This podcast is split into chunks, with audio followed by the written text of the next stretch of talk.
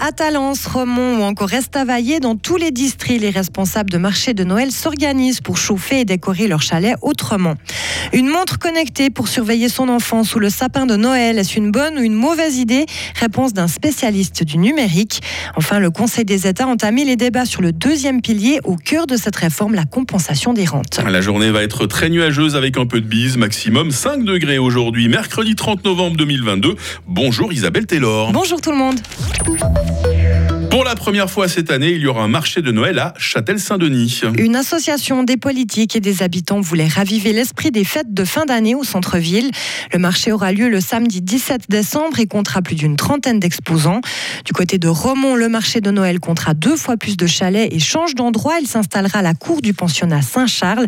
Les marchés de Bulle et d'Estavayer seront aussi plus grands. Et comment ça se passe au niveau énergie? La plupart des marchés de Noël ont pris des mesures cette année pour réduire leur consommation. Les précisions de Le marché de Noël de Gruyère, qui se tiendra pendant deux week-ends, a décidé de réduire les périodes d'éclairage.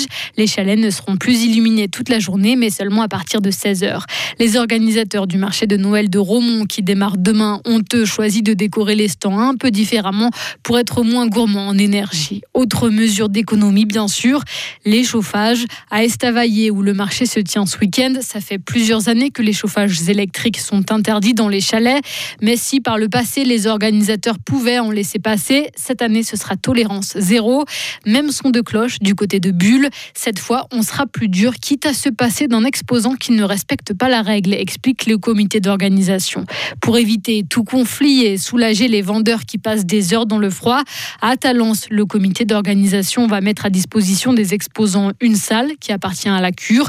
C'est une nouveauté pour ce marché de Noël Veuvezan qui aura lieu le 17 décembre. À Fribourg, les traditionnels sapins de Noël de la Grenette et de la rue de Romont seront illuminés grâce à de l'électricité produite par les visiteurs qui pédalent sur un vélo. Les montres connectées pour enfants ont de plus en plus de succès. Plusieurs magasins, Mediamarkt, Migros, Swisscom ou encore Digitech Galaxus nous le confirment. De plus en plus de parents franchissent le pas.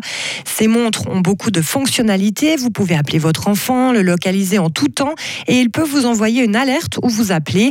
D'autres exemples, vous pouvez aussi décider d'une alerte automatique dès que votre enfant sort d'une zone définie ou même avoir accès à son rythme cardiaque ou son rythme de sommeil.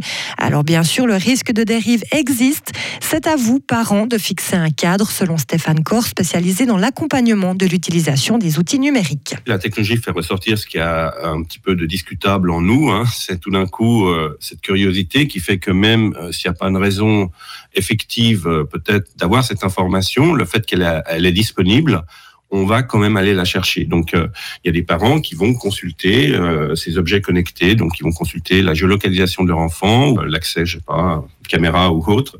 Et, et, là, ça joue pas du tout. Donc, il faut faire très attention. De nouveau, ces outils sont là en cas d'urgence et ils sont pas là pour gérer la vie de l'enfant ni remplacer le rôle du parent. Restez avec nous, Stéphane Corr nous donnera encore de nombreux conseils sur les montres connectées à 7h30. Le Parlement empoigne à nouveau le dossier des retraites. Après le oui du peuple à la réforme de l'AVS, les élus doivent trouver un compromis sur le deuxième pilier.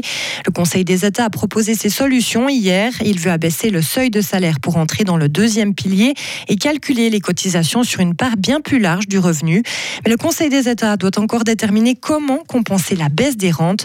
Marina Carobio, sénatrice socialiste. Le problème qui ont beaucoup des gens qui vont à la retraite dans les prochaines années, beaucoup de femmes, sont des rentes insuffisantes. Donc, ce que nous discuterons dans les prochains jours, c'est la nécessité de compenser la baisse de la taux de conversion avec des suppléments de rente suffisantes. Et ça, c'est vraiment la clé aussi de cette réforme. Le Conseil des États va poursuivre les débats sur le deuxième pilier durant cette session. Ce sera ensuite le Conseil national qui va s'attaquer à ce dossier. Feuguet les choses va cesser son activité en fin d'année. L'exploitant saint-gallois de magasins de chaussures était au bénéfice d'un sursis concordataire de 4 mois, mais il n'est pas parvenu à redresser sa situation financière ni à convaincre de nouveaux investisseurs.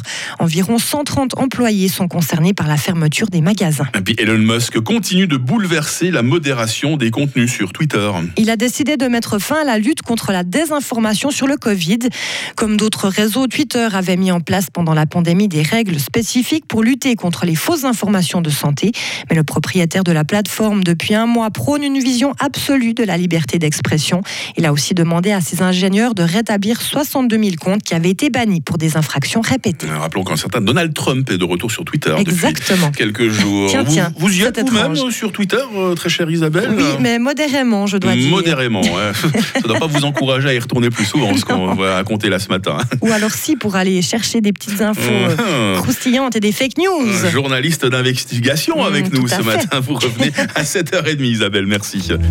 Retrouvez toute l'info sur frappe et frappe.ch. Il est 7h06. La météo avec Lirti Automobile, votre partenaire Mercedes-Benz à Payerne, là pour vous depuis 1983.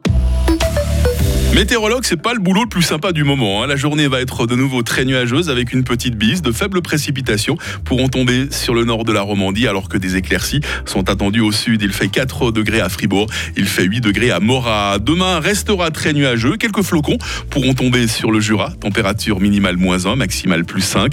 Euh, Vendredi sera partiellement ensoleillé avec euh, 5 degrés.